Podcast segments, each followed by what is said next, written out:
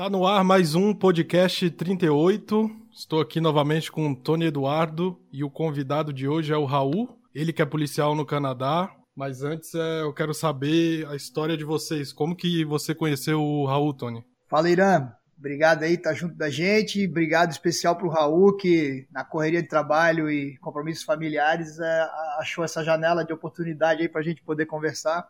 Cara, o Raul é meu amigo desde sempre, desde de moleque, de, de infância, de, sei lá, desde que o 38 existe, o Raul é meu amigo, praticamente. Conheci o Raul nos anos 90.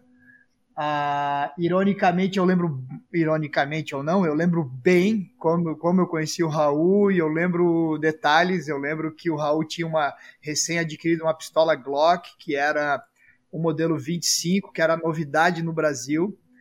Elas tinham acabado de chegar no Brasil, essas pistolas que provavelmente foram, né, muito provavelmente feitas aí adaptadas à Glock 19, que elas são iguais, muda o calibre, praticamente iguais, é, para o mercado brasileiro, entre algumas outras aí possíveis exceções. É uma arma e eu lembro de conhecendo o Raul, a gente batendo esse papo e dos problemas que as primeiras Glocks tiveram porque elas usavam é a memória que eu tenho, né? Não sei exatamente se é esse o problema, mas elas usavam a mola, a guia de mola e mola da Glock 19, e aí por, as cargas 380 por serem um pouco mais, mais fracas, né? Serem mais fracas que as 9, elas apresentavam um pouquinho de problema as primeiras versões. Eu não me lembro exatamente se a do Raul teve, com munição um pouquinho mais fraca, recarregada, enfim.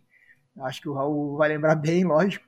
Mas, cara, eu lembro desses detalhes todos, de como eu conheci o Raul, a gente conversou um, um tempão é, nessa primeira oportunidade. Foi lá na época do Ilha Norte, nosso grande irmão Bernardo. O 38 e Ilha Norte eram duas, é, dois empreendimentos parceiros. Né? A escola de tiro funcionava junto com o Clube de Tiro Ilha Norte, no norte da ilha, lá em Santa Catarina, lá em Floripa.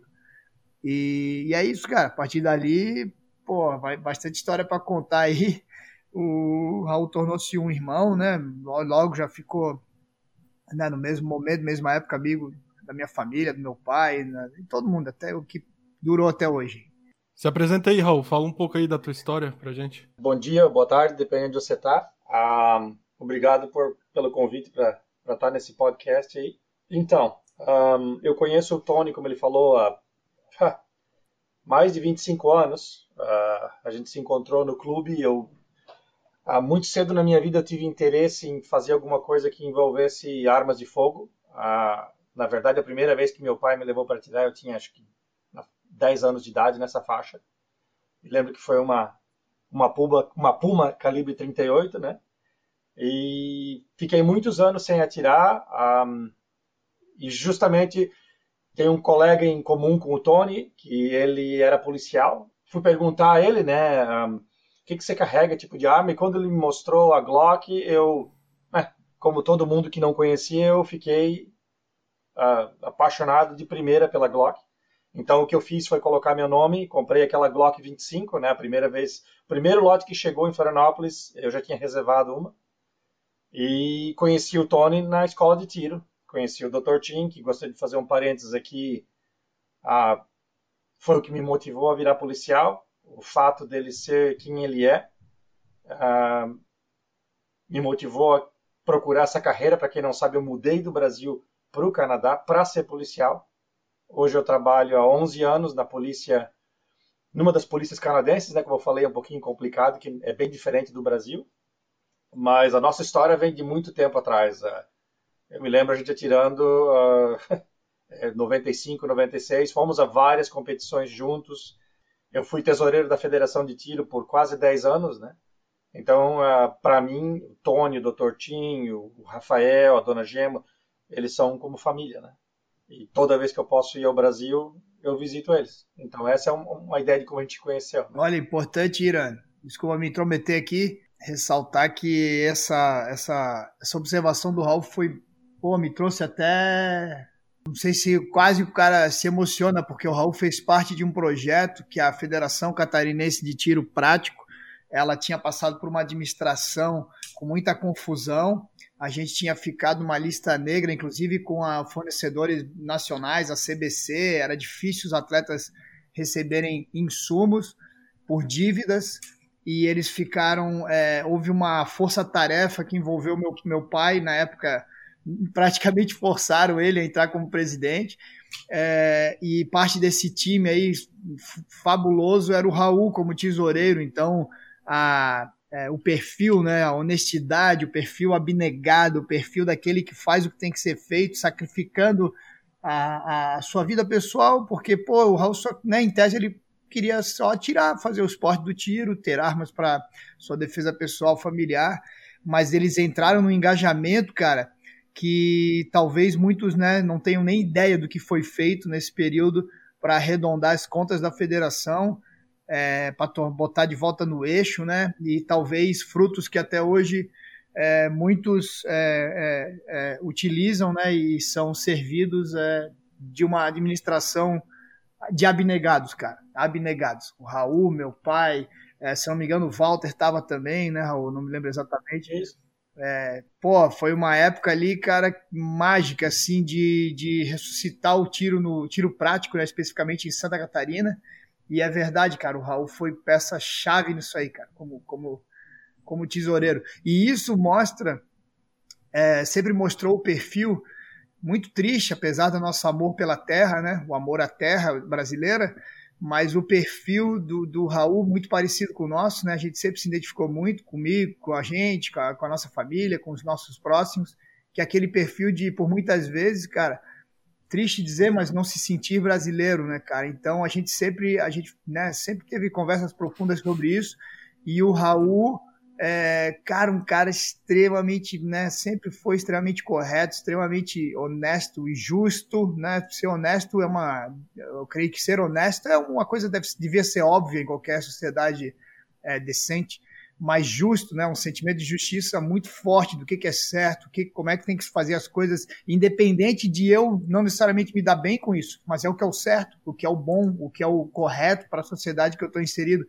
E aí, quando surgiu, que o Raul acho que sempre teve, mas quando surgiu de fato, Raul, eu lembro bem a tua preparação para a imigração para o Canadá, porra, como aquilo deixou todo mundo empolgado ao teu redor, né? A gente, teu, teu, teus amigos aí, familiares, cara, é isso aí, cara, porque, porra, parece que tá perecendo, né? No Brasil a gente tá perecendo, cara, coisa triste, cara. É, essa aí era a minha próxima pergunta, Raul. Como é que é esse processo seletivo aí para você se tornar um policial no, no Canadá? Se você puder resumir para a gente aí, eu sei claro. que não dá para claro, falar, pontuar tudo, né? Mas funciona. Primeira coisa, você tem certos requisitos, né? Isso vale no Canadá inteiro. Você tem que ser ou permanent resident, que quer dizer você tem que ser um residente permanente, né? Você tem que estar, tá, você não pode estar num visto de trabalho, você não pode estar num visto de estudo, né? Você tem que ter no mínimo 18 anos, então tem, né, tem que ter carteira de motorista, etc. Então esse é o, o básico do básico. Né? Mas contrário do que funciona no Brasil, por exemplo, vou falar do Brasil que eu conheço melhor, né, conheço um pouco dos Estados Unidos, não existe aqui uma, uma prova, não existe um concurso. Aqui você é o seguinte, aqui você eh, você entra no site da polícia que você quer trabalhar. Então, por exemplo, no meu caso se chama OPP, OPP. Então você entra lá e vê, olha, o recrutamento precisa desses formulários. Então você abre esses formulários e vão te perguntar a tua carreira escolar, eles vão pedir referências, eles vão pedir o teu currículo, eles vão pedir né, a, certas coisas em relação à comunidade, porque é óbvio que aqui ser policial é estar diretamente envolvido com a comunidade e trabalhar junto com a comunidade, certo? Então você submete esses documentos, na época que eu fiz, você tinha um teste físico, que era um teste padrão para a polícia de, de polícia em Ontário, certo? Então você passa o teste, você ganha uh, um, um, um, certificado dizendo você passou. Aí tem outros testes escritos, né? Então você ganha o certificado. Você se aplica para a polícia. Se eles lerem esses documentos e acharem que você entra no, no, que eles estão procurando, existe uma entrevista, então eu fiz a entrevista, uh, você tem o exame psicológico, se você passa esses dois, essas duas partes, eles te pedem para você fazer um exame mais detalhado físico, então você vai no teu médico e eles fazem, sei lá, na época eram 10 páginas de perguntas para ter certeza que, né, que você vai poder ser policial, uma coisa engraçada é que se você for colorblind, se você for daltônico, você não pode. E um em cada 11 uh, homens são daltônicos, né? Uh, Para minha sorte, eu não sou. E eles te fazem uma oferta de emprego. Eles te dizem, olha, uh, você passou em todos os testes, você passou na, na, na entrevista, passou no físico, nós vamos te oferecer um emprego para você trabalhar aqui. Você aceita? A partir desse momento, aí você vai para o treinamento. Quer pontuar alguma coisa aí, Tony? Não, não. Só é interessante como o Raul foi com essa com esse objetivo de se tornar policial, então provavelmente tu, tu, já tinha uma boa ideia, né, Raul, antes de chegar lá, como é que eram os processos, e teve algo assim que, que você precisou se adaptar e se preparar em específico, ou meio que você já estava tirando essa história do daltônico, engraçado, né? Sorte, né? Ainda bem que, que não é, porque é comum ser daltônico. Mas tirando isso aí, que obviamente você não é daltônico, teve alguma coisa que você teve que se preparar em especial, contando com essa, com essa nova etapa aí da tua vida, que era esse, esse objetivo? É, na verdade, na verdade, quando eu me, quando eu me apliquei, o maior problema naquela época era o inglês, né? Porque a gente está acostumado a achar que você vai, faz um curso de inglês e você chega aqui e vai falar. Não vai. Não sei. Quer dizer, desculpa, a minha experiência não é essa. A minha experiência é que você chega aqui e eles se perguntam coisas e você, oh, oh, oh, oh né? Ah, no meu caso, eu tinha, como eu sabia que eu queria vir ao Canadá, eu mudei de emprego na faixa de, foram oito meses antes, na faixa oito, nove meses, e fui trabalhar numa empresa americana para poder melhorar o meu inglês, né? Então acho que a língua foi o, o maior empecilho no começo, né? Tanto que eu cheguei aqui em 2006, em março de 2006, e eu consegui ter o certificado uh, e tá pronto para me aplicar para a polícia no final de 2008. Então eu me apliquei e uma coisa interessante que eu, uh, muita gente não sabe ou né, não lembra é que eu não comecei como policial. Eu comecei como estagiário, eu vou dizer assim, comecei como estagiário. Porque como eu não tinha muito tempo de Canadá, eu estava aqui há, há dois anos e pouco, eles não tinham muitas referências, eles não tinham muita ideia de como o Raul era, né? Eu já estava ah, fazendo o meu voluntariado, eu sempre me voluntariei e continuei aqui, mas outras coisas que eles queriam saber. Então acabou de que eles me ofereceram essa vaga. Então na época o meu salário diminuiu um quarto. Uh, eu comecei a trabalhar como estagiário e já no final do quarto, quinto mês, os meus, os meus supervisores falaram: olha, você tem que se aplicar agora.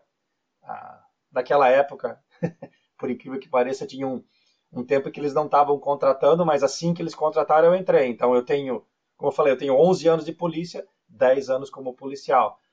Ah, e o mais complicado realmente foi a língua.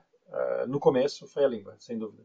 Olha, como é, como é importante serviço voluntariado, eu me lembro do Raul falar isso que mesmo o Raul já fazendo no Brasil e etc., mas eles não sabiam disso, né? E eles queriam conhecer ele antes. Então, é, o sistema de recrutamento de países é, que fazem mais sentido, ele primeiro quer conhecer o, a pessoa, né? É, Raul, cara, eles querem te conhecer quem você é para depois, de fato, né, te contratar, né? Como você falou, esse estágio que você fez aí bem diferente do sistema brasileiro, onde você faz umas provas que não tem a menor aplicabilidade para o trabalho policial, por exemplo, e você não conhece o cara e depois o cara, o, né, o funcionário público, ele já entra praticamente aposentado, né? Porque trabalhar é uma exceção, quase, muitas das vezes a gente vê essa diferença estrutural, né? E aí eu, eu, eu junto a pergunta com o seguinte, só para pontuar isso, para a gente continuar aí com o Irã, é, existe aquela famosa estabilidade, por exemplo, se o Raul for um cara meio preguiçoso, não quiser trabalhar direito, é, é, você tem garantias que não vão te demitir aí no Canadá de jeito nenhum? Aqui, aqui no Canadá, mais do que nos Estados Unidos, uh, com certeza, porque uh, se você tiver um rendimento muito baixo, né, vamos falar sobre rendimento rapidamente, rendimento muito baixo, ou seja, se você não quer fazer nada, você pode ser, um, você começa a receber, porque a gente tem revisão todo ano, então você recebe uma revisão ruim, uh, o teu supervisor vai sentar contigo, vai dizer o que está acontecendo, eles vão primeiro perguntar, tentar entender o porquê, né? E, e o que eles fazem é, o que não é comum, é ou te transferir para um outro ministério, se, se é um, um dos outros uh, uh, ministérios que estão junto com a polícia, uh, e se não der certo, é você é despedido. Mas isso não é tão simples como eu ouvi o teu, vou mencionar o teu podcast com o Deco, né? E uma coisa que o Deco falou lá é mandado embora. Aqui não é tão simples. Mas existem pessoas que não querem, né? Isso é no mundo inteiro. Tem gente que não quer fazer nada. É uma exceção aqui. As pessoas têm orgulho de ser policial. As pessoas têm, uh, né? Como uma, uma chamada, né? Uh, e esse é o grande problema que nós estamos enfrentando. Mas a gente pode conversar isso outro dia, que é enfrentando em relação ao recrutamento, que é a juventude, as pessoas mais jovens elas realmente elas não veem aquilo como uma chamada. Então eles se frustram muito quando começam a trabalhar, né? Lembrando que Fala. é sempre importante essa, essa apresentação do Raul, etc, etc. A galera adora isso. Dá para fazer um podcast só disso, tipo como foi o do Deco, né? Mas aonde eu quero chegar com, com o Raul é na. Cara, nessa parada que o bicho é muito massa, tá ligado? Que é os tópicos ali, cara. O cara que tá sempre à frente, à frente da. Existem as pessoas que decidem fazer coisas quando as coisas já aconteceram e aí muitas das vezes não adianta mais existem pessoas que enxergam e não fazem nada, né? Que as coisas vão acontecer e tem aqueles que enxergam e se preparam. Então o Raul ele tem isso aí bem diferenciado já há bastante tempo, cara. Então acredito que agora o podcast tem que entrar nessa linha aí da gente conversar sobre esse como é que é isso aí, cara? Como é que é esse estilo de vida dele, entendeu? Porque a gente sabe que o americano ele é extremamente preparado, né? É, porque ele sofre com tem furacão, tem tem catástrofe, tem. Enfim, a gente sabe que ele é preparado no quesito armas, que ele estoca comida, que ele.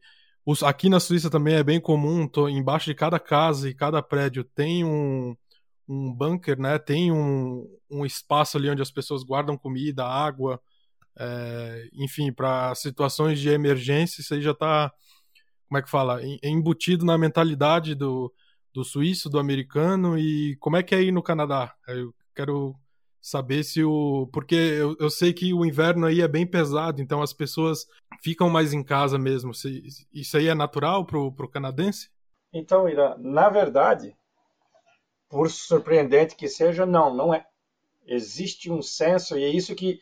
Essa que eu acho que chamou a atenção minha e do Tony para a gente conversar sobre o assunto, uhum. que é existe um senso de que ah, eu não preciso me preocupar, né? Mesmo que aconteça alguma coisa, o governo vai me proteger.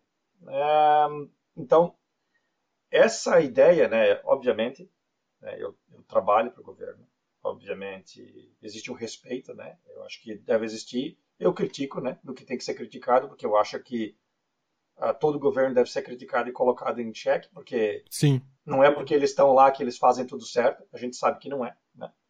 Mas em relação ao Canadá, não. Não existe muita gente preparada e é importante o que tu falou, que o, o, o, o tempo no Canadá, né, a, a, a, o inverno, né, como já existiu, por exemplo, aqui teve uma, uma tempestade de gelo, ah, isso foi anos atrás, em que eles ficaram em alguns lugares até 7 a 10 dias sem ter eletricidade.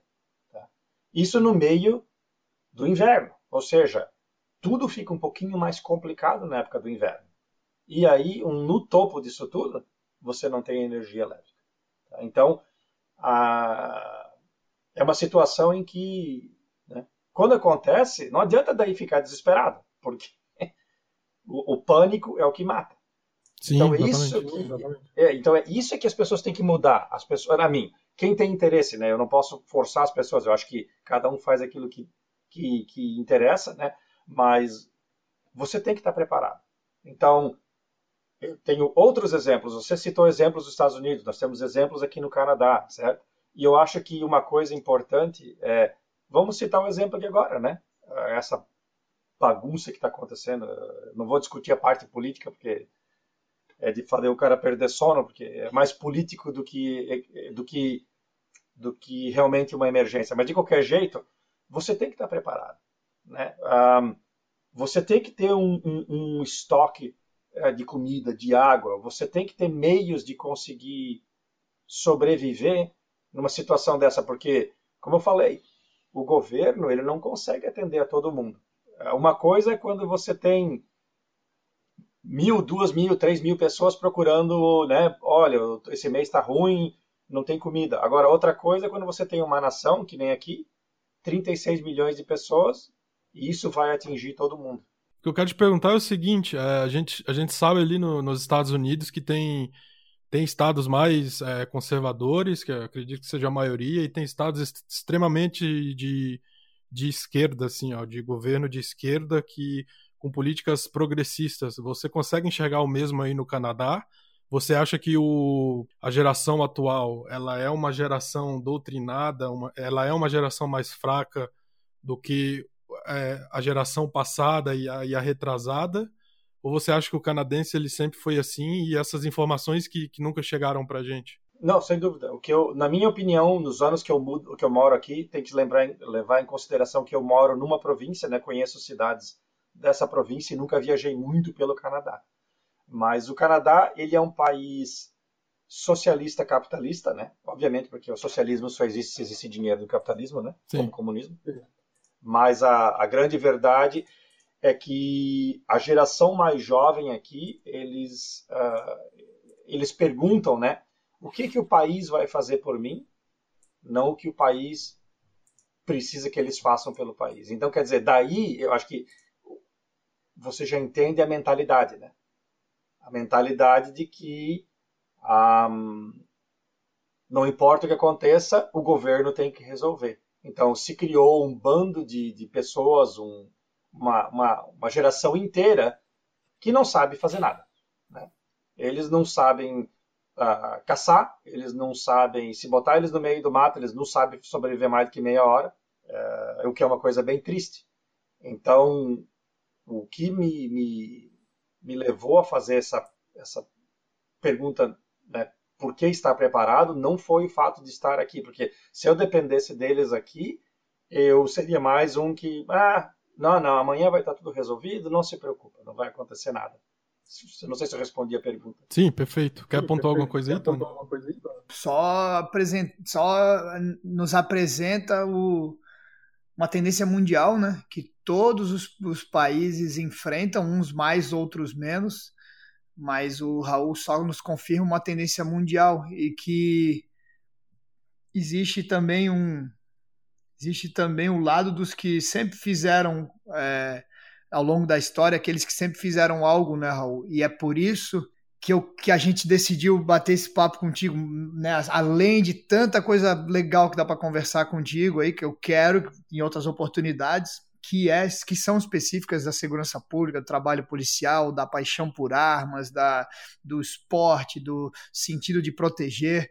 Mas vamos focar então, penso eu, né, no propósito, Ira, que é o que a gente, como cidadão, consegue, até onde a gente consegue de verdade todos os dias e a todo momento influenciar, e o que a gente consegue fazer para ser eficiente, para ser estar tá na Terra não apenas como um estômago, né, como diria Nietzsche, mas estar tá na Terra para algo. E nada mais nobre, nada mais nobre na minha opinião, nada, que foi um ponto que eu tive em conversas com o Raul, e o Raul sempre me ensinou muito, uh, do que estar preparado.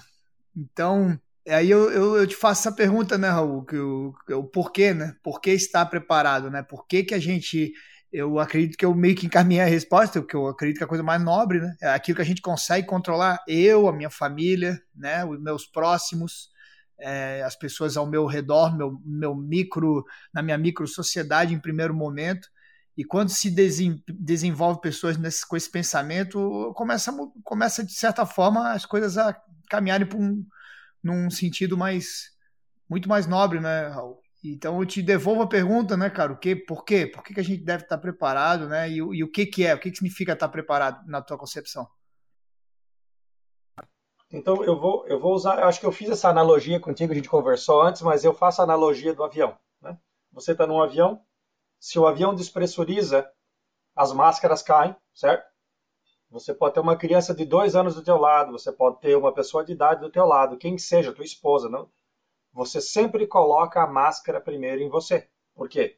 Porque você precisa respirar, você precisa estar vivo para poder ajudar alguém. Então, o estar preparado, uma das coisas é essa. Você não vai conseguir ajudar a você, você não vai conseguir ajudar a sua família, você não vai conseguir ajudar a ninguém, na verdade, se você não estiver preparado. Né?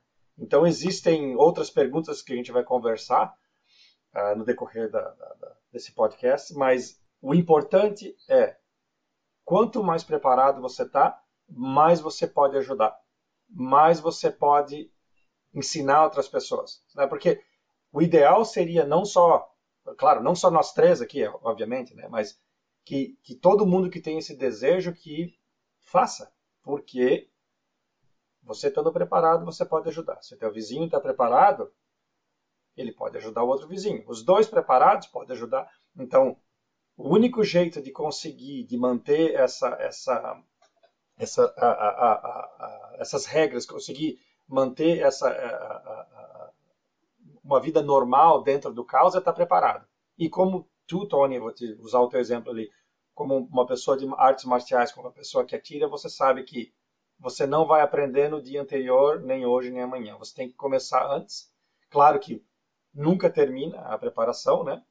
Mas você tem que começar em algum lugar e por isso que para mim o estar preparado é importante. Se você não fez nada, o que vai acontecer é, na melhor das hipóteses, você vai ter pânico, e o pânico geralmente é o que mata. Tá, e na tua opinião, Raul, como que você começa esse plano aí? As opções para fazer esse, esse, plano de preparação aí, você a longo prazo, a curto prazo, o que que você, na, na sua opinião, como que começa isso? Então, eu acho, eu, na minha, a minha opinião aqui, né, eu não sou especialista nisso, mas a minha opinião, pelo que eu li, pelo que eu aprendi, eu tenho dois amigos que são uh, têm a mesma filosofia, né? Que eles querem estar preparados para situações né, em que você realmente não pode contar com mais ninguém a não ser você? E eu dividiria que você pode ter um plano inicial e desse plano inicial evoluir, porque uma coisa que as pessoas ah, esquecem ou que elas pensam, né, que deixa isso é que você tem que ser um milionário para estar preparado. Isso é mentira. Eu não sou milionário. Eu trabalho para o governo, né, eu não posso reclamar, eu tenho um salário razoável, mas eu tenho recursos limitados como qualquer pessoa. Então, essa não é uma desculpa. O que você precisa é ver dentro dos teus recursos o que, que você pode fazer. Então, a primeira coisa que eu faria para um plano é pensar no que, que eu preciso para sobreviver. Né? E, e, e, é claro, situações mais comuns e situações mais extremas vão ter diferentes níveis de preparação. Então, eu, eu começaria com uma situação mais simples, né?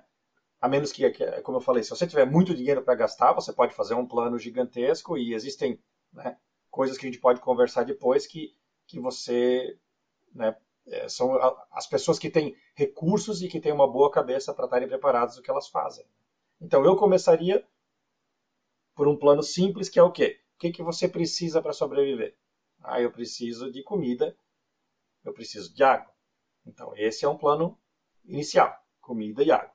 Eu, dependendo do que acontecer, se eu não puder ficar na minha casa, eu vou precisar procurar abrigo. Então, se informar. Como que eu posso construir um abrigo? Eu posso ter.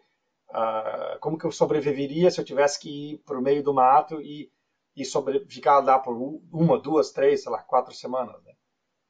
Então esse é o básico. E dentro do básico, eu acho que os meios de defesa também estão extremamente envolvidos. Por quê? Porque, infelizmente, isso é comprovado por casos anteriores uh, que aconteceram no decorrer da, da história da humanidade. Quando falta comida, quando falta água, as pessoas, elas, não todas, mas várias pessoas elas têm pânico, especialmente as que não estão preparadas, né? Com certeza, porque as que estão preparadas elas têm um, um, um, uma economia de água, elas têm comida em casa, elas têm coisas que, né, remédios, né? Coisas que são importantes para o dia a dia. Então você precisa ter também os seus meios de defesa. Então, se eu fosse fazer um plano básico, eu começaria com isso daí. E aí você começa, por exemplo, se você tem recursos, na minha opinião, se você tem recursos uh, recursos pequenos, não muitos recursos, eu começaria com, em vez de ter comida na, na, na tua casa que vai durar para você uma semana, começa a ter comida para um mês. Quando você tiver comida para um mês, agora vamos fazer comida para dois meses. Quando você tiver para dois meses, vamos pular para três meses. Então você pode evoluir. Água, mesma coisa. Igual, eu tenho filtro em casa. Tá, mas se você tiver que sair uh, ah, para fazer alguma coisa e não tiver água, como que você faz? Eu tenho uma, uma garrafa de água com um filtro que eu posso pegar água de qualquer lugar e tomar e saber que eu vou estar bem porque aquela garrafa ela filtra e é especial, né? Então eu, eu essa é a minha filosofia. Não sei se você eh, acho que vai lá, Tony. Cara, interessantíssimo, né? Óbvio e faz a gente refletir, faz os mais, os menos uh, crédulos, né? Não digo crédulo porque isso não tem a ver com crença, eu acho que tem a ver com sanidade mental mesmo. Então, os menos, os que têm men menor índice de sanidade mental, até estes, durante este período de coronavírus aí, né, do, do vírus chinês, até estes estão é, refletindo profundamente sobre essas, esses, esses, essas, essas questões que você colocou. E na hora que a coisa fica medonha, é óbvio que a sociedade divide-se em, duas, né? Em, dois, os que estão preparados e os que não estão. E, cara, me conta se tu teve algum feedback disso, que eu não sei, eu sei que a tua comunidade, tu tem os teus amigos, as pessoas afins né, ao teu redor, é, mas eu, por conta do, até do, não só do universo do tiro, da, da minha profissão, mas do, do jiu-jitsu, eu conheço bastante gente, né, em vários lugares, né, e comigo aqui, Raul, aqui nos Estados Unidos, engraçado, não, no Brasil, meu Deus do céu, né, inacreditável, todos os dias eu tinha de 5 a 10 pessoas desesperadas perguntando se 38 estava aberto que queriam comprar arma. Porra, Raul, tu morou bastante tempo no Brasil, tu participou bastante tempo intensamente do 38, tu sabe a nossa luta de vida, né, de mostrar, acordar as pessoas para as dificuldades é, é, né, tirânicas, né, nefastas do governo brasileiro, muito pior do que lei, né, são os governos brasileiros, né, muito pior do que lei, é, porque eles aplicam a lei da forma que eles querem, só vale para quando eles querem, e as dificuldades extremas de se comprar uma arma, além de valores absurdos, o tempo, o prazo, aí eu tinha que dizer para esses caras, ô fera, leva um ano para tu ter uma arma, um ano, como é que você vem falar comigo agora, cara? O que, que, tu tá. Onde é que tá tua cabeça? Né? E muitos amigos de infância, cara, caras que conhecem a gente, cara. Mas é muitos, tá? Não era pouco, muitos desesperados. E agora, aqueles mais bundões que na hora de fazer filho fazem aos montes, mas na hora de ter a responsabilidade mais básica e mais natural que deveria ser de todo homem, né? Nós não somos feitos mais fortes e audaces, ah, audaciosos à toa, é para arriscar a nossa vida para proteger, é para isso que a gente é feito. E o cara não é capaz de se ter se preparado, não ter um revolvinho, Raul. E aqui nos Estados Unidos, pasme, também, cara, aconteceu bastante. Em especial comigo foram os brasileiros que moram aqui, até brasileiros que moram há bastante tempo. Não, nego veio falando sério comigo, assim. Pessoas que eu gosto, tenho muito carinho, muito carinho. Cara, vieram, pô, Tony, cara, por favor, cara, eu acho que eu vou precisar da tua ajuda, cara. Tem como vocês me mandar uma arma, tem como nesse nível, cara. Então, eu acredito que o que tu falou até agora, né, Raul, é, é, é o, né, é, é, assim, cara, a gente, a, a gente com esse bate-papo tá uma época mais fácil de conversar sobre isso. Então, a maior, uma tristeza enorme essa dessa situação toda, mas que ela tenha servido para né, tirar pessoas dessa zona de loucura, não vou chamar de conforto, zona de loucura, né? Que é aquela pessoa que pensa que nunca vai acontecer com ela, que existe uma proteção, é, não sei, cara, sobrenatural, que vai estar tá tudo em ordem sempre. E, cara, tu teve essa experiência aí ao teu redor, algumas pessoas que não pensavam assim, começaram a mudar, ficou. Tu passou por isso aí também? Sem dúvida, sem dúvida. um dos casos que você está falando é. Aqui também teve um aumento né, na compra de, de armas e de munição, o que. Né, agora, vamos voltar um pouquinho aqui, desculpa, mas o que dessa vez funcionou, mas será que da próxima vez vai dar tempo? Talvez na próxima vez você não tenha tempo nem de falar com ninguém. Certo? Talvez você não tenha telefone, talvez você não tenha internet. Então, é isso que, que tu entende bem, o Irã entende bem, eu sei que um monte de gente entende bem, mas eu espero que mais pessoas comecem a se preocupar. Né? A minha preparação é perfeita? Absolutamente não. Mas eu comecei há um bom tempo já. E você não consegue fazer nada, nada, hoje ou amanhã. Quando, dependendo do evento, você não tem tempo de reação. Então, frisando de novo, né, eu acho que na mesma linha que está falando aí, eu conheço pessoas né, que, que, que são colegas meus e, e né? oh, Raul, sabe, se precisar eu vou na tua casa.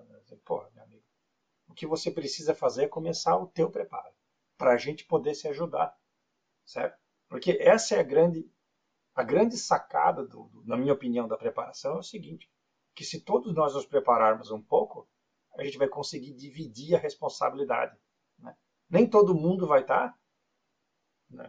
infelizmente algumas pessoas não, não acreditam nisso, mas pelo menos mais pessoas vão estar tá juntas, porque, na minha opinião, como eu comentei contigo anteriormente, você estar tá numa equipe bem formada é muito melhor do que estar sozinho, certo? Porque você vai ter outras ideias, você vai ter outras, um, ah, né, outras pessoas para te ajudar. E aqui aconteceu a mesma coisa. É, você vê, tanto é que aquela palhaçada, desculpa a palavra, mas aquela palhaçada de gente comprando papel higiênico e lotando o carro, aconteceu aqui também. É ridículo. Então, é, para você ver que assim, você, você pensa, né? Ah, não, país de primeiro mundo. Rapaz, olha, eu vou te dizer. Como as pessoas estão. Ah, como é que eu vou. Que palavra que eu vou usar? Eu, eu, eu ia falar detachment. Como as pessoas estão separadas né, do mundo real. Achando que é. Bom, chega em casa, liga a televisão, assiste a televisão, vai na geladeira. Eles nunca se preocupam em pensar de onde que vem o que está dentro da geladeira. Então, é, aconteceu exatamente a mesma coisa, Tony. Talvez numa, num ritmo diferente entre um lugar e outro, mas como tu falou, pessoas que eu conheço me perguntaram a mesma coisa. E, para mim, uh, vem como um, uma surpresa, né? Porque pessoas que eu imaginava tinham uma noção melhor de que coisas podem mudar muito, de que a situação pode mudar muito rapidamente e você não ter tempo de reagir se você não está preparado, né? Se você precisar, eu vou usar um exemplo, se você precisar enfrentar alguém agora numa luta corporal, né, que seja, Tu não vais aprender jiu-jitsu em 10 minutos. Fato. Ou você aprendeu, ou você não aprendeu. Perfeito, cara. Cara, tu falou uma coisa tão legal ali, cara, né? Que a gente vai conversando assim, a gente vai vai, vai nos esforçando a refletir sobre coisas que são da nossa natureza, mas eu acho, eu acho legal isso, né? Refletir, mesmo que a gente já seja assim, mas pensar, por exemplo, tu falou falou no lance do, poxa, nem todo mundo vai ser preparado. Nem todo mundo vai ser como a gente, porque é, sempre vai ter um percentual de pessoas que realmente são diferentes, sem problema. O problema é uma sociedade quando a maioria é, é assim, a maioria é desassociada, né, desligada da, dos sentimentos mais, pô, diria até simples, né, mais objetivos, que é a autopreservação. E quando e você falou ali muito bom, né, cara? A gente, a nossa natureza, não tem problema nenhum em cuidar dos outros a, a, gente tem isso, a gente gosta disso. Eu, talvez seja a coisa que a gente mais goste, né, cara, na vida, é, é cuidar dos outros, é proteger os outros, é sacrificar a, a, tudo, tudo que for possível para proteger os outros. Mas nós somos inteligentes e queremos eficiência, né, Raul? Então, é, entre é, eu vou eu é, com meus preparos eu vou conseguir proteger um número infelizmente pequeno de pessoas talvez as que estão ao meu redor aqui duas, três, quatro, numa situação é, tão ruim assim, né? É, você, por, por, que deveria ser uma obrigação de todo homem, né? Vai conseguir certamente proteger a si, a, a sua família, a sua querida esposa, né? Maravilhosa filha que vocês têm. É, mas assim, quando essa matemática começa a pesar muito, né, cara, por um lado que, calma, eu não, eu não, consigo proteger, né, e essas pessoas no caos, agora, exemplo do corona, aí procuram a gente, sabe, Raul? Cara, eu teria tanta vergonha disso aí, cara, eu teria tanta vergonha de, oh, oh, Raul, como é que eu faço para conseguir uma arma agora? Como é que eu faço, uh, oh, cara, e, pô, e papel higiênico, essa balboseira, essa doença do, do papel higiênico, Cara, eu fico pensando, coitadas dessas mulheres que são casadas com esses sujeitos, cara. Que vergonha, irmão. Que vergonha, que decepção, né? Nem precisou de fato ainda acontecer o pior, mas só a expectativa, que é verdadeira, das coisas ficarem ruins, é, fez com que revelassem muitos, entre aspas, homens na nossa sociedade aí, né? Putz, terrível isso, cara. Tony colocou no, no Instagram dele ali, pra as pessoas é, começar a é, fazer perguntas sobre é, o seu dia a dia aí. A gente selecionou algumas aqui, eu vou e a primeira que eu achei muito interessante é a pergunta aqui do, acho que pode ler o nome, né, do Renato. Só vou dar o primeiro nome mesmo. Pode, pode. Pergunta do Renato. Acho até legal porque a galera participa de forma sempre bastante inteligente, tá aí, né? Porra, demais isso, cara.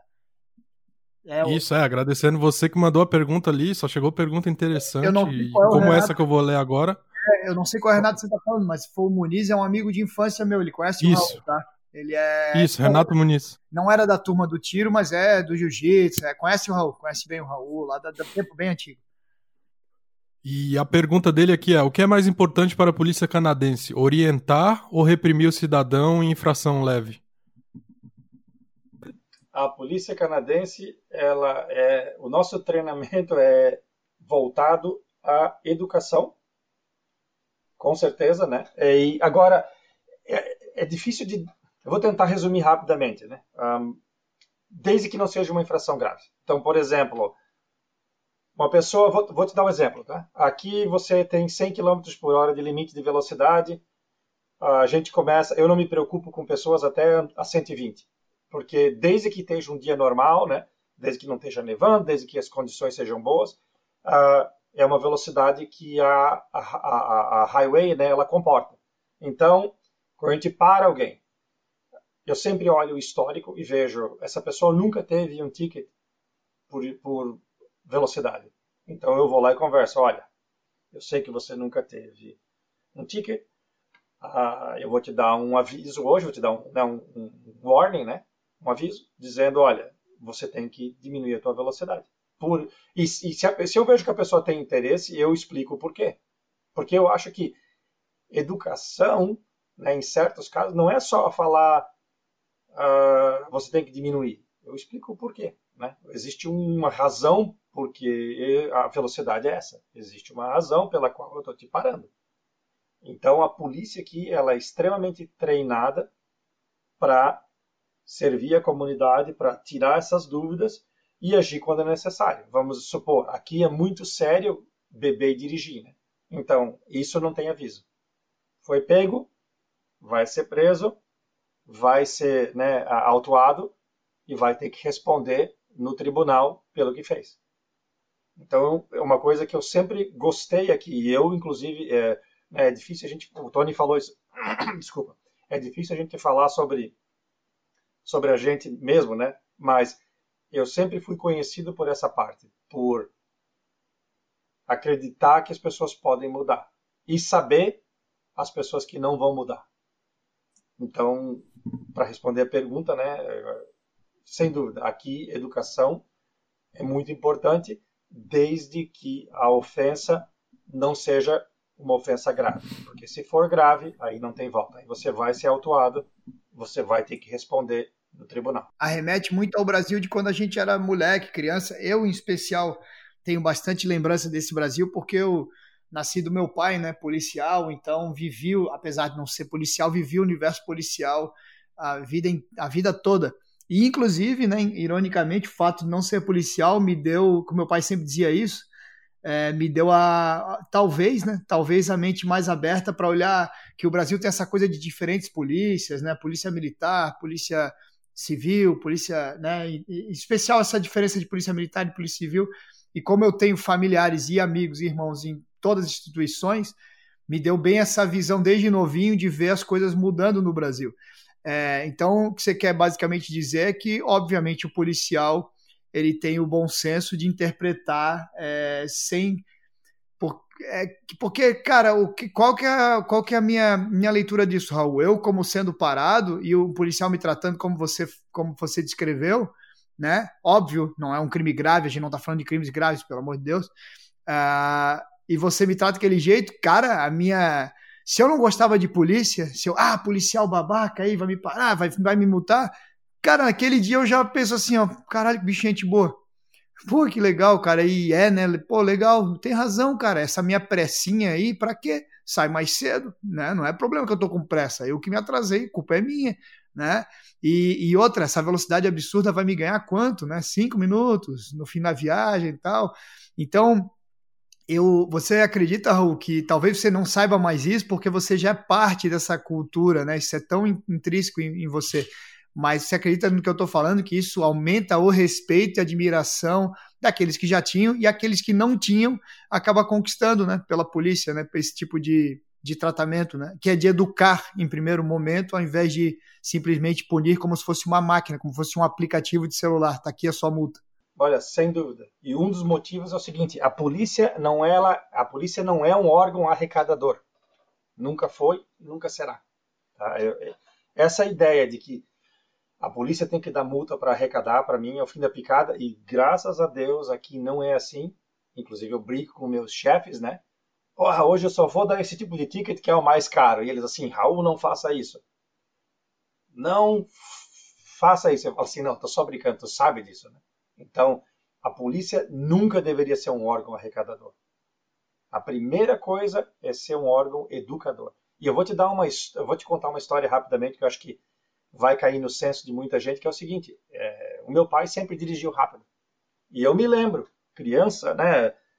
Já na, na fase, acho que criança, acho que na fase dos 13, 14 anos, no, meu pai estava, nós estávamos dirigindo na BR 101 e a polícia parou ele por excesso de velocidade policial vem até o carro, e eu me lembro isso como se fosse hoje. O policial vem até o carro, ele baixa o vidro, ele fala.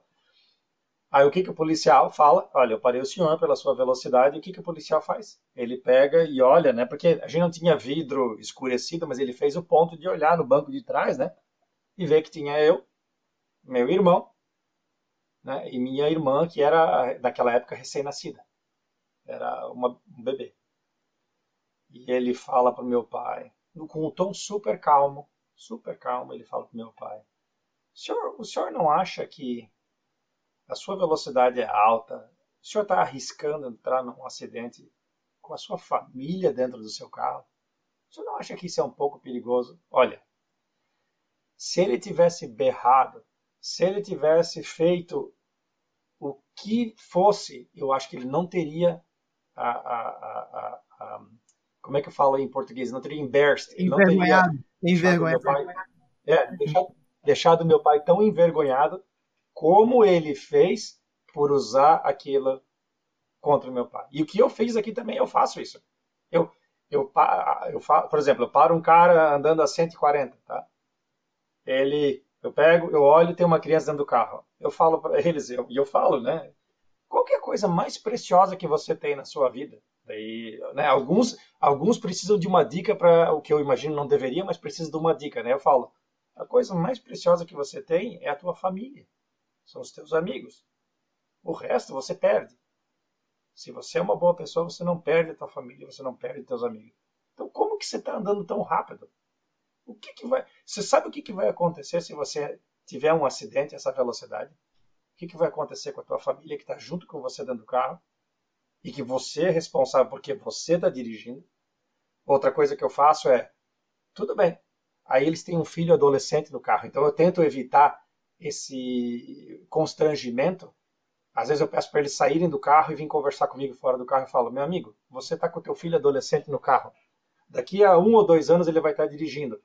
Quando ele estiver dirigindo como um maluco, com que tipo de moral que você vai dizer para ele reduzir se você faz a mesma coisa? Então, eu acho que, que é importantíssima essa parte. E como eu falei, né? Voltando lá, a polícia não é um órgão para arrecadar dinheiro. A polícia é um órgão para cumprir as leis, ou seja, usando né, essa, essa inteligência né, de saber quando você pode dar um aviso, quando você não pode, né? Porque eu não vejo por que um policial tem que ser agressivo, eu não, eu não entendo. Eu espero que eu tenha respondido a pergunta. É, mais, é mais ou menos o, entra aí o senso do o senso de comunidade, né? Porque aqui, por exemplo, cara, você, eu tô aqui há três anos na Suíça, eu nunca vi uma blitz. Se tem, deve ser perto do aeroporto ou coisas específicas. Não existe lombada aqui. O policial, cara, para começar, é igual aí, não é um, funcionarismo público assim é um cara comum que muitas vezes é voluntário, ele gosta disso, mas não lucra nada com isso. A velocidade nunca foi um problema, né? Porque sei lá, senão a gente teria horrores de, de acidente na autobahn aqui na Alemanha todos os dias. E, e sim o preparo, a conscientização da, das pessoas, né? Porque aqui tem muito disso, assim. É... Por exemplo, aqui se você bota o pé numa faixa de pedestre, os carros param automaticamente. Mas é que isso está naturalmente dentro do, do ser humano aqui, porque ele sabe que se ele bater naquele cara, ele vai ter que pagar a indenização, e se o cara não puder trabalhar, ele vai ter que dar o salário pro cara, e aí ele vai estar tá passando um mau exemplo para as crianças, e aí ele vai ser mal falado. Então é, uma, é muito louco isso, né? O senso de comunidade que não existe no Brasil, que, que aqui fora é presente a todo momento. É, não, sem dúvida. É, esse é um ponto importante. Outra coisa, né? Eu não sei como está o Brasil hoje em dia, mas aqui a gente faz muito trabalho em escola, né? Tem policiais que são designados para ir na escola para conversar, conversar sobre, né? Quando você vai no, no, no, jardim de infância, você vai lá, você, eles gostam de ver, eles fazem perguntas, né? Quando você vai nas séries mais altas, né? Aí as perguntas já são diferentes, eh, né?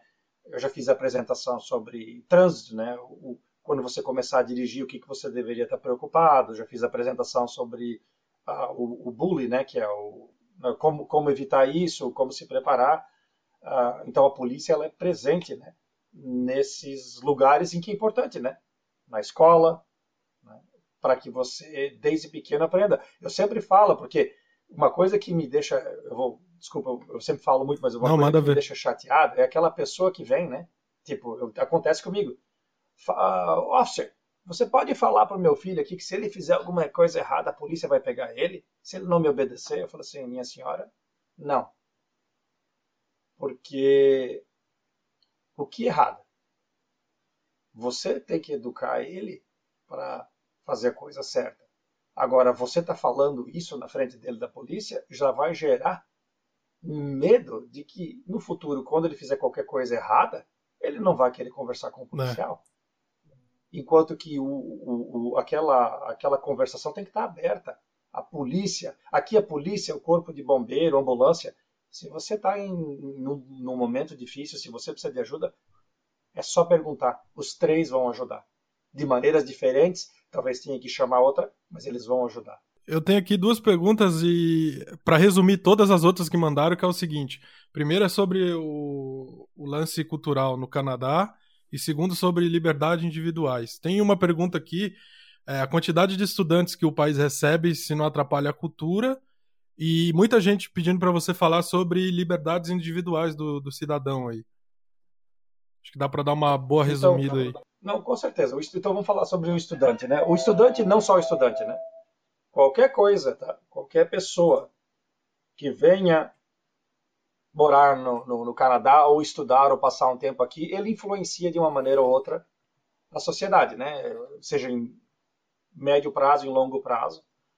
Ah, e o grande problema que eu vejo, tá? Isso é uma opinião pessoal, é uma opinião né, de quem está olhando ali e tentando entender o que está acontecendo, é que muitas culturas elas não respeitam o individualismo, muitas culturas elas não respeitam a, as tradições.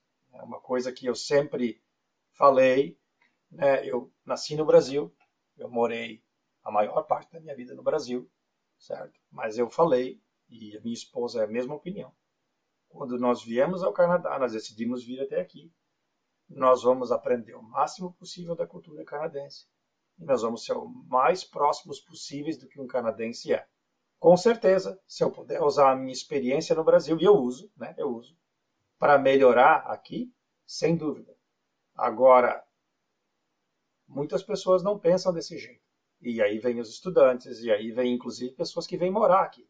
Né? Porque você está numa situação difícil, você está num lugar, num país que né, não está passando por uma situação uhum. boa. Então, ah, eu, vou morar no, eu vou morar no Canadá e vou resolver o meu problema. Sem dúvida. Tudo bem. Só que, e o que, que você vai contribuir para o teu país novo? teu novo país, porque se tem uma coisa, eu desculpa o jeito que eu vou falar, mas se tem uma coisa que eu não gosto, é a pessoa que cospe no prato que come. Eu não gosto, eu não suporto, é o fim da picada. Tá? Eu sempre falei, né, para complementar, eu falei, quando a gente está em casa, eu falo em português com a minha esposa, a minha filha fala português, tá? porque eu acho importante, porque eu gosto do Brasil, Nós visitamos o Brasil. Eu tenho amigos brasileiros. Para minha filha, quando ela viaja, é uma coisa maravilhosa ela falar o português. Mas quando eu estou fora de casa, mesmo no trabalho, a minha esposa me liga, eu falo para o pessoal, olha, agora até não falo mais porque eles já falaram, não precisa. Mas eu sempre falei, olha, desculpa, mas eu vou falar em português porque é a minha esposa. Rapaz, tem gente que vem para cá, mora aqui há anos e nunca fala inglês. Nem inglês. Não estou nem falando inglês e francês, não fala nem Putz. inglês. Qual é o tamanho do desrespeito ao país? Hum? Sim, total. Eu nem sei como responder essa pergunta, mas então, na minha opinião, estudantes, seja estudante por um tempo, seja, você vem para cá, você tem que tocar a música daqui. Se você tem ideias para melhorar, traga as ideias, porque eu acho importante. Agora, se você vai mudar de casa, mas continuar fazendo. Como aquela história, né? Se a tua ação é a mesma, a reação nunca vai mudar, né? Não sei se respondi. Não, perfeito. Quer pontuar Não, alguma coisa aí, Tony? Perfeito, perfeito. Faz a gente pensar né, no que que países. O que que tornou a América como um todo, né? O que em tese tornou a América. Vou pontuar. Provavelmente Canadá, certamente Estados Unidos e também o Brasil o que tornou países diferenciados com uma beleza é, muito grande, né, de, de, de povos, que é esse, pessoas que vieram do mundo todo, colonizaram a América, né, em especial, de novo, repetindo, né, América do Norte, Estados Unidos, aí, é, Canadá também e, e, o Brasil, mas que assumiram a, nacion, a nação que eles chegavam com muito amor, né? Então minha mãe é filha de italianos que são brasileiros, né? A gente, né, tem ascendência italiana, a parte da minha mãe, mas são brasileiros, né? nunca vi é, vocês considerar outra coisa, né? E a mesma coisa os povos né, de todos os lugares que vieram, né? Essa misturança que o Brasil é, os Estados Unidos, mas que quando chegam lá se identificam com essa a cultura do que é certo, do que é justo, do que é nobre, né? Então, pô, pontou Achei excelente, Raul. Muito obrigado por essa colocação, muito obrigado pelo exemplo que tu sempre foi, mesmo quando brasileiro no Brasil, para nós, né? Hoje como canadense aí no, Canadá e policial, né? Um aplicador, né? Um, das leis da forma da, com a nobreza de um, de um canadense, né? Que isso isso nos contagia, que sirva de exemplo para gente, porque tu sempre serviu para mim, para minha família, tu sempre foi um cara muito é, né, o teu nome sempre foi levantado nos mais altos né, padrões aí, como um cara de, de postura nobre, de postura, né, educação, postura nobre, mas firmeza nas, seus, nas suas crenças. Firmeza, né, irredutível naquilo que é o certo, naquilo que é o justo. Pô, isso aí é demais, cara. É... Irã, eu acredito que estamos aí na uma hora aí, né? Do propósito que a gente ia roubar o Raul, ia roubar o Raul um pouco da vida Sim. dele aí, um pouco muito. E eu deixo contigo aí, se quer colocar alguma coisa para a gente partir para a finalização e, obviamente, o, o, principalmente o Raul, né? Não, acho que a, as perguntas foram respondidas, bem respondidas. É, a importância ali de estar preparado também foi bem respondido. É, a gente poderia ficar aqui falando mais e mais, só que eu acredito que dessa maneira aí que foi foi, foi bem pontual, bem resumida, ficou, ficou perfeito. Só que ele, eu só queria lembrar aqui o pessoal que, para você ter acesso a aulas exclusivas, você pode estar assinando a Universidade do Tiro lá em clube38.com.br. A gente criou, é, né, o Célio, o Tony, um Instagram exclusivo da Universidade do Tiro. Até se quiser falar, pode falar aí, Tony, onde você está fazendo as lives lá. Pô, cara, é, já que tu lembrou, ainda bem que tu existe, porque é verdade, não falo disso ainda, porque é recente, o Instagram exclusivo de quem assina a Universidade do Tiro, aonde tem aulas, a gente pega tópicos lá do, do da UDT do site oficial e joga numa forma mais descontraída e mais ampla. Então, por exemplo, uma simples recarga vira uma discussão mais longa, com participação dos que estão ali assistindo. Pô, mas por que disso, por que daquilo? Porque na aula, quando é uma aula só o professor falando com vocês, como é o DT a maior parte do tempo ali no site, o cara, ele, às vezes, ele não entende muito bem alguma coisa, etc. E a gente consegue discutir isso profundamente né, na, na UDT, no Instagram é, exclusivo da, da UDT. E esse Instagram, ele vai. Essas aulas elas viram resumos de 15 minutos, já tem lá publicado cinco ou seis, se eu não me engano é, elas vão virando resumos para o tal IGTV. Então, quem perde a live que fica disponível, é, acaba podendo assistir um resumão que contém a mais importante abordagem lá dentro do Instagram da UDT. Então, quem assina o UDT tem um Instagram exclusivo e esse Instagram possibilita um monte de coisa, possibilita no futuro aí, a hora que eu for incomodar o Raul de novo, fazer uma live com ele, participação dele, participação. E, ô Irã, só queria dizer aí, pessoal, teve muita pergunta, cara, apesar do, do horário tal, não, não, não privilegiar muito aí a, né, as pessoas talvez de estarem nas mídias sociais, mas teve muita pergunta, a gente não conseguiu abordar elas agora, nesse momento, é, e aí vai ficar para né, com próximas conversas com o Raul, que são sempre, né, já está mais do que claro aqui como são importantes e proveitosas. Isso, isso. É. Esse foi mais um resumo aí para apresentar o Raul. Ele vai voltar aqui no podcast. E lembrando também, quem estiver ouvindo o podcast, compartilha lá no Instagram, marca o Clube 38, marca o Tony. Pode me marcar lá que a gente vai estar tá compartilhando lá, tá? A gente quer saber se você é, se você está ouvindo, o que você achou. E para finalizar, Raul, queria que você deixasse, deixasse uma mensagem final aí, o afegão médio brasileiro que está te ouvindo nesse exato momento. E agradecer mais uma vez aí a presença aqui no podcast. Então, olha, primeiro, agradecer ao Tony pela oportunidade, ao Irã. Né? A, na verdade, esse é meu primeiro podcast. Uh, eu sempre fui interessado em, em, ensinar o pouco que eu sei e, e disseminar o conhecimento. Eu sei que o Tony tem a mesma cabeça, tu tens a mesma cabeça. E se eu fosse falar uma coisa, eu acho que, para resumir essa conversa sobre o estar preparado, é: comece hoje, comece pequeno, porque, por, vou usar um, um ditado aqui, né? Toda maratona começa com o primeiro passo. Ninguém corre 42 quilômetros sem dar o primeiro passo. Então, quer dizer, tenha, bote aquele plano, né? Comece o teu plano de acordo com as tuas com as tuas necessidades, com os teus recursos. Faça o plano, não espere, porque essa crise vai passar, com certeza vai passar, mas a gente não sabe qual vai ser a próxima. Se você deixar esperar para a próxima, aí não tem jeito. Então, comece agora, faça o que é possível, que todos nós temos condições de fazer alguma coisa. Todos nós. E é isso que é isso aí. Agradecendo mais uma vez quem ouviu até aqui o podcast. Compartilhe aí nas redes sociais e aguarde o próximo. Fui, abraço.